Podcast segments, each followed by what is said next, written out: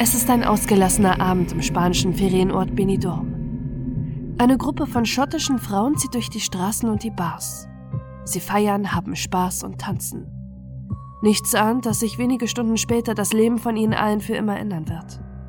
Denn eine unter ihnen wird die Partynacht nicht überleben. Ein tragischer Unfall wird es heißen. Doch ist das wirklich die Wahrheit?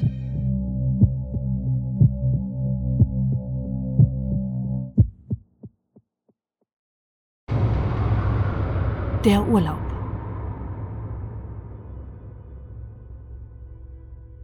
Schon lange fiebert Kirsty Maxwell dem letzten Aprilwochenende im Jahr 2017 entgegen. Ihre beste Freundin Carolyn wird Junggesellinnenabschied feiern. Auch auf die Hochzeit freut sie sich bereits, bei der die 27-jährige Brautjungfer sein soll. Kirstys eigene Hochzeit liegt noch nicht lange zurück. Im September 2016 hat sie ihre Jugendliebe Adam geheiratet. Seit ihrer Schulzeit sind die beiden zusammen. Sie sind gemeinsam erwachsen geworden, haben zusammen studiert und beginnen beide bei einer Großbank zu arbeiten. An ihrem zehnten Jahrestag findet ihre große Hochzeit auf Zypern statt und zusammen mit ihrem Freundeskreis und ihren Familien feiern sie ausgelassen. Kirsty liebt es, unter Menschen zu sein. Sie ist offen, fröhlich, geht gern mit ihren Freundinnen aus und wird als strahlende, lebensfrohe junge Frau bei ihrer Arbeit geschätzt. Adam und Kirsty Maxwell leben im schottischen Council West Lothian, ganz in der Nähe ihrer Familien und Geschwister, zu denen sie eine enge Beziehung haben. Sie planen schon lange ihre gemeinsame Zukunft zusammen. Doch Anfang 2017, ein halbes Jahr nach ihrer Hochzeit, sind sie bereit für den nächsten Schritt in ihrem Leben. Sie sind auf der Suche nach einem Haus und wollen bald selbst eine Familie gründen. Aber eine glückliche gemeinsame Zukunft wird für das Paar nur ein Traum bleiben – den die grausame Realität zerplatzen lässt. Kirsty wird nie zusammen mit ihrem Mann in ihrem gemeinsamen Haus leben. Adam und sie werden nie Eltern.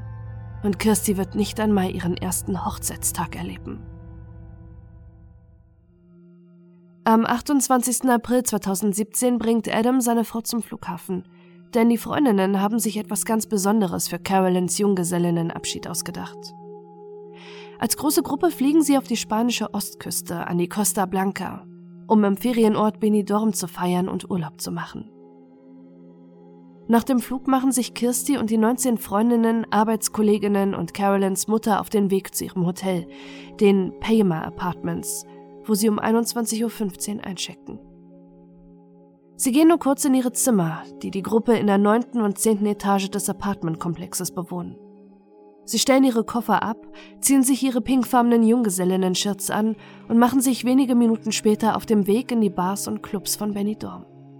Sie trinken, tanzen und haben Spaß. Es ist ein ausgelassener Abend unter Freundinnen, ohne dass sie ahnen können, dass nur wenige Stunden später der Partyurlaub in einer rätselhaften Tragödie enden wird.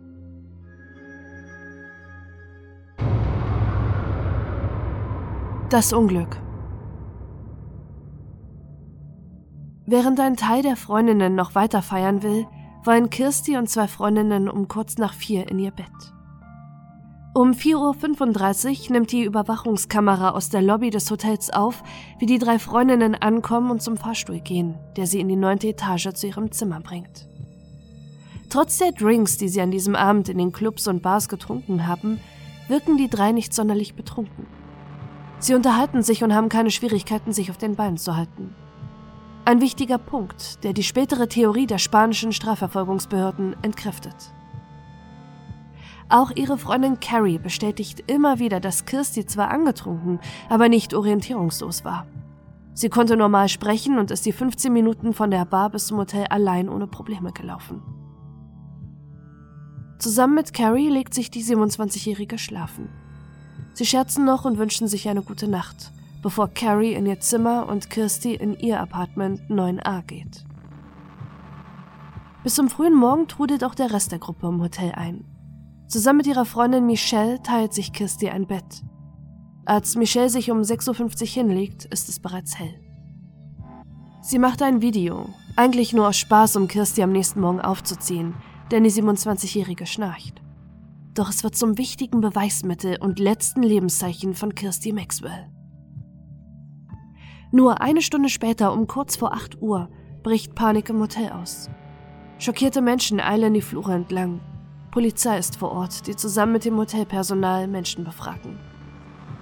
Auch an die Türen der Zimmer der Junggesellinnengruppe klopft die Polizei gegen 10 Uhr, zwei Stunden nach der schrecklichen Entdeckung.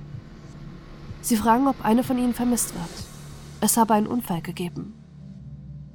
Panik bricht bei den Freundinnen aus. Sie laufen zwischen der neunten und zehnten Etage umher und checken, ob eine von ihnen fehlt. Hektisch klopft auch Carolins Mutter an das Zimmer von Kirsty und ihren Freundinnen. Es ist noch früh und die jungen Frauen schlafen. Doch als sie sich umschauen, sehen sie, dass Kirstys Bett leer ist. Dort, wo Michelle sie nur eine Stunde zuvor aufgenommen hat, liegt niemand mehr.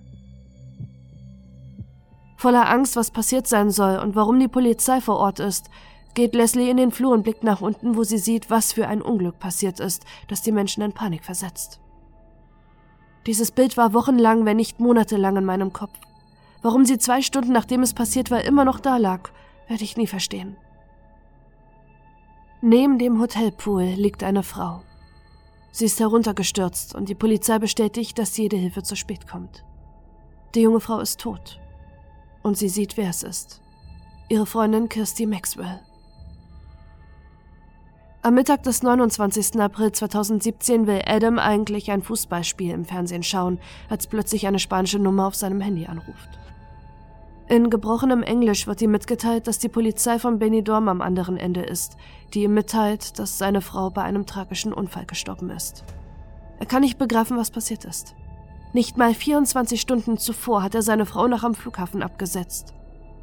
Und nun soll sie tot sein. Was soll passiert sein? Eine Frage, auf die Adam, Kirstys Familie und ihre Freundinnen, die im Urlaub dabei waren, auch fünf Jahre später keine Antwort bekommen haben.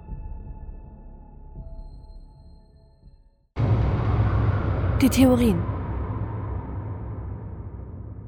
Während Adam und Kirstys Eltern in Schottland über die Nachricht des tragischen Todes von Kirsty zusammenbrechen, bleibt ihren trauernden Freundinnen in Benidorm keine Zeit zu verarbeiten, was gerade geschehen ist. Kirsty ist tot. Der Urlaub, der eigentlich als spaßiger Trip unter Freundinnen geplant war, endete für eine von ihnen in einem tödlichen Unglück. Ihre Freundinnen werden umgehend von den spanischen Behörden befragt, ob jemand etwas vom vermeintlichen Unfall mitbekommen hat. Doch sie haben alle geschlafen. Allerdings werden außer ihren Freundinnen keine weiteren Personen befragt. Sie fragen nicht im Hotel rum, ob weitere Gäste etwas mitbekommen haben, und nicht mal das britische Paar, das die tote Kirsty am Pool gefunden hat, muss sich den Fragen der Ermittelnden stellen. Alles, was Kirstys Familie von der spanischen Polizei zu hören bekommt, ist, dass niemand etwas vom Sturz mitbekommen hätte. Es ist ein Fakt, den niemand nachvollziehen kann. Weder Kirstys Angehörige noch der renommierte schottische Ermittler David Swindle, der in den Aufklärungen der größten schottischen Verbrechen der letzten Jahrzehnte involviert war und sich nun zur Aufgabe gemacht hat, die Familie zu unterstützen und Kirstys Fall aufzuklären. Warum ist die spanische Polizei der Überzeugung, keiner habe den Sturz gesehen, obwohl niemand außer ihren Freundinnen befragt wurde? Als Kirsty fiel, war es 7.50 Uhr und nicht mitten in der Nacht. Um diese Uhrzeit ist das Hotel bereits belebt und es gibt zahlreiche weitere Hotelanlagen rings um das zehnstöckige Gebäude. Als Kirstis Freundinnen befragt werden, merken sie schnell, dass die Ermittlerinnen davon überzeugt sind, dass es sich um einen Unfall handelt und in welche Richtung sie das Ganze lenken wollen. Kirsty sei betrunken und unter Drohung gewesen. Auch wenn sie der Polizei immer wieder versichern, dass Kirsty nicht übermäßig betrunken war, dass sie alleine nach Hause gehen konnte, nur eine Stunde vor dem Sturz tief und fest geschlafen hat und keine von ihnen Drogen nimmt, steht die Theorie für die spanischen Behörden bereits fest. 20 junge Frauen, die für ihren Partyurlaub nach Spanien gekommen sind, sich betrunken haben und deren feuchtfröhlicher Abend in einem tödlichen Unglück geendet ist. Einer von vielen Unfällen, die es in den Urlaubs- und Partyorten des Landes jeden Sommer gibt. Seit Jahren bestimmt das sogenannte Balkaning in den Sommermonaten die Schlagzeilen in den Urlaubsregionen Spaniens. Und das nicht selten mit tödlichem Ausgang. Oft versuchen Partytouristen an Hotelanlagen entweder von Balkon zu Balkon zu klettern oder auch von Balkons in den Pool zu springen. Auch nach der Obduktion, die zwar zeigt, dass Kirsty Alkohol, aber keine anderen Medikamente oder Drogen im Blut hatte, bleiben die Behörden bei der Unfalltheorie.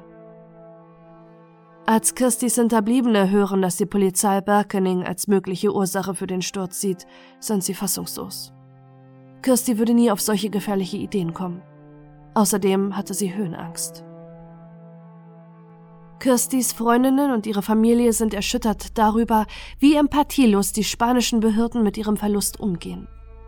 Auch wenn ihre Freundinnen ständig wiederholen, dass Kirsty keine Drohung nahm, schenken sie der Gruppe keinen Glauben.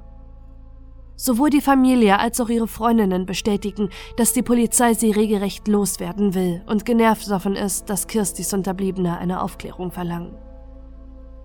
Doch selbst wenn sich Kirsty nicht freiwillig in Gefahr begeben hätte, hat die spanische Polizei eine andere Möglichkeit, wie Kirsty in den Tod stürzen konnte. Sie sei schlafgewandelt. Auch das halten ihre Eltern und Adam für ausgeschlossen.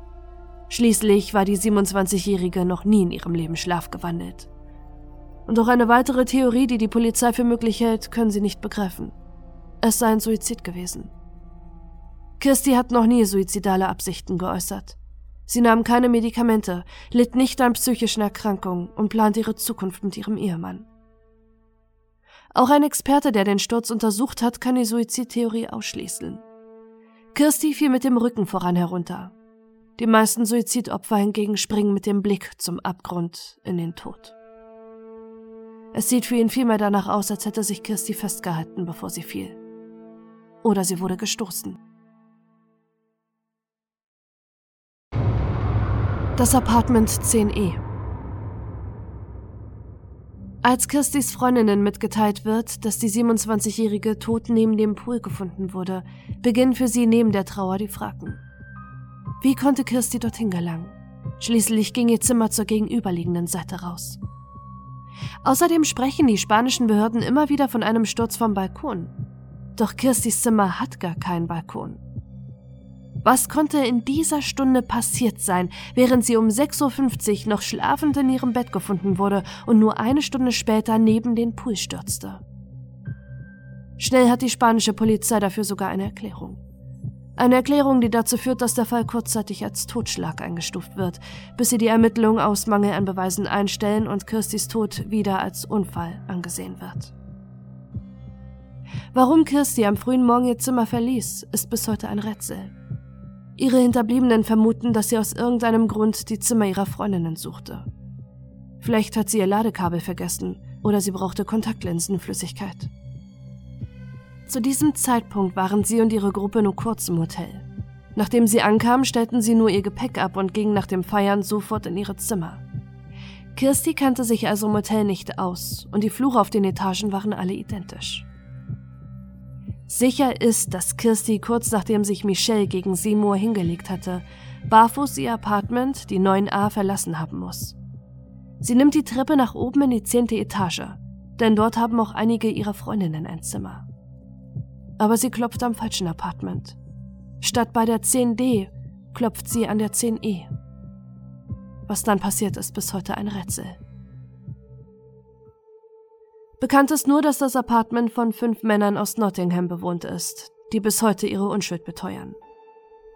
Einer von ihnen ist MMA-Kämpfer, ein anderer Bodybuilder ein anderer ist vorbestraft wegen Betrugs und gegen einen weiteren wurde bereits Anzeige wegen sexuellem Missbrauch gestellt, die fallen gelassen wurde. Keine von Kirstys Freundinnen kennt die Männer. Auch die 27-Jährige hatte die Männergruppe vorher nie gesehen. Laut den fünf Männern hätte eine verstörte, verängstigte Kirsty vor ihnen gestanden. Einer von ihnen sagt später aus, für mich sah sie verwirrt aus, als wäre sie betrunken oder unter Drogeneinfluss. Ich erinnere mich, laut gesagt zu haben, das Mädchen ist verrückt. Sie habe nicht mit ihnen geredet und sei ins Bad gestürmt. Zumindest sagt das einer der Männer aus. Ein anderer wird in der späteren Befragung sagen, dass er kurz mit Kirsty geredet hätte, ihr gesagt habe, dass es nicht ihr Zimmer sei und nach drüben in das Apartment 10D zu ihren Freundinnen gehen wollte, um ihnen Bescheid zu sagen, dass sich Kirsty verirrt hat.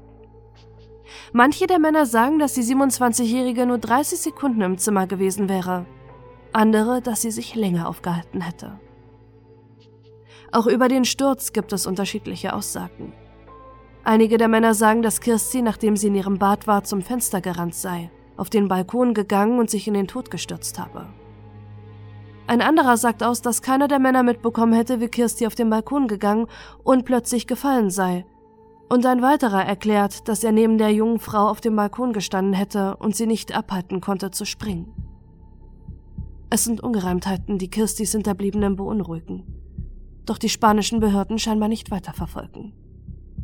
Sie werden nur kurz vernommen, müssen sich vor einer spanischen Untersuchungsrichterin rechtfertigen, die die Anklage aufhebt. Kirsty Maxwells Tod ist ein Unfall im Alkoholrausch. Keiner der fünf Männer sei daran beteiligt gewesen und es würde kein Verbrechen vorliegen. Da die Ermittlungen in Spanien abgeschlossen sind, können die Männer, ohne dass sie strafrechtliche Konsequenzen in Großbritannien erwarten, wieder zurückfliegen. Da offiziell kein Verbrechen vorliegt, werden weder an Kirstys Leiche noch an den Männern DNA-Abgleiche vorgenommen.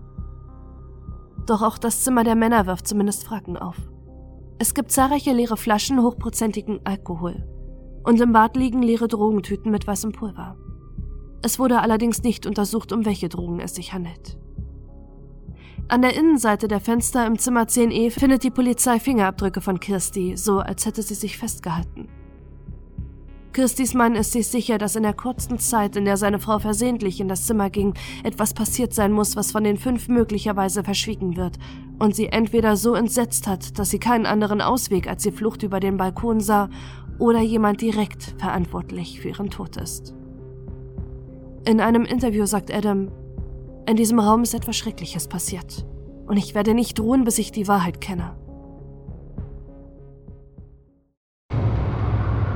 Die Fragen.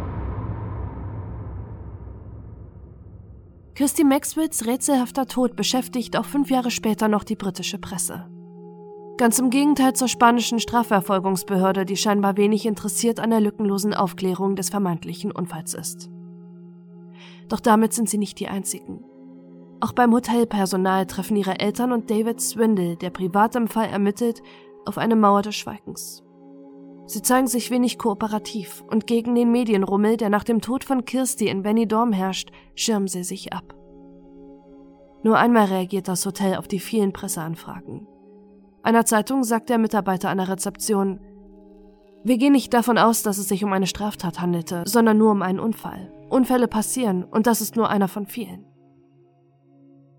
Doch es gibt Zeugenaussagen, die etwas anderes vermuten lassen. Warum geht die spanische Polizei diesen Hinweisen nicht nach? David Swindle kann in den Akten herausfinden, dass sich mindestens ein Zeuge von einem benachbarten Hotel, dessen Zimmer zu den Paymer Apartments gerichtet ist, sich bei der Polizei gemeldet hat. Er hat gesehen, wie sich Kirsty am Balkon festgeklemmert hat, bevor sie gefallen ist. Warum wurde diese Person nicht offiziell befragt? Warum wurden auch nicht mit den anderen Gästen des benachbarten Hotels gesprochen und nicht mal das Paar, das Kirstin gefunden hat, befragt. Die Hotels führen schließlich Buch darüber, wer vom 28. auf den 29. April die Zimmer mit Blick auf den Pool und den Balkon des Apartments 10e bewohnt hat und somit möglicherweise etwas Wichtiges in der letzten Stunde von Kirstis Leben gesehen hat. Doch um die Namen der Person der Polizei oder auch David Swindle zu übergeben, bedarf es einen richterlichen Beschluss und dieser wird von den spanischen Behörden nicht angeordnet, da der Fall offiziell abgeschlossen ist. Kirstys Freundinnen, Adam und ihre Familie fliegen deshalb immer wieder nach Benidorm. Sie hängen Suchplakate auf, um Leute zu erreichen, die etwas gesehen haben könnten. Sie sprechen Menschen an und versuchen immer wieder Personal der Payma Apartments Hotelanlage zu kontaktieren. Eine Frage stellt sich ihrer Familie immer wieder. Warum beschränken sich die Drogen- und Alkoholvorwürfe der spanischen Polizei lediglich auf Kirsty? Warum wurden die Männer nie auf ihren Alkoholspiegel oder Drogenkonsum untersucht? Schließlich zeigen die Bilder aus ihrem Zimmer Alkohol und ein weißes Pulver, das nie analysiert wurde. Doch stattdessen wird Kirsty, das Opfer, wie eine Täterin von der Polizei angesehen. Warum gibt es auch nur Überwachungsaufnahmen aus der Lobby? Befinden sich keine Kameras in den Hotelfluren, die möglicherweise Kirstis Zustand, als sie aufgestanden ist, dokumentieren? Oder hat das Hotel diese nicht veröffentlichen wollen? Erst sieben Monate nach dem Tod von Kirsty erhält ihre Familie eine weitere niederschmetternde Nachricht. Sie haben monatelang darauf gedrängt, was mit der Kleidung von Kirsty passiert ist. Erst durch den öffentlichen Druck geben die spanischen Behörden zu, dass ihre Kleidung zerstört und nie untersucht wurde. Mögliche DNA-Spuren von potenziellen Tätern sind somit vernichtet. Ihnen bleiben nur Bilder vom Tatort, die ein Experte für Falldynamiken untersucht. Er findet ein Loch an Kirstis Rock, das sie auf den Bildern vom Abend zuvor nicht hatte und genau zu den Metallstreben am Äußeren der Balkone passt. Doch das bedeutet, dass Kirsti nicht gesprungen ist, sondern fiel und sich vermutlich noch am Geländer festgehalten hat. Lange müssen ihre Eltern warten, bis der leitende Ermittler überhaupt mit Kirstis Familie spricht.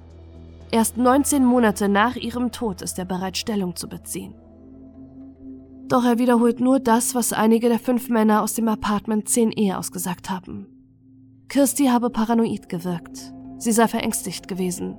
Vor allem nachdem fünf muskulöse Männer plötzlich vor ihr standen. Sie sei dann zum Balkon gerannt und habe scheinbar als einzige Möglichkeit, um aus der Situation zu entkommen, den Sprung vom Balkon in den Pool gesehen, den sie verfehlt hat.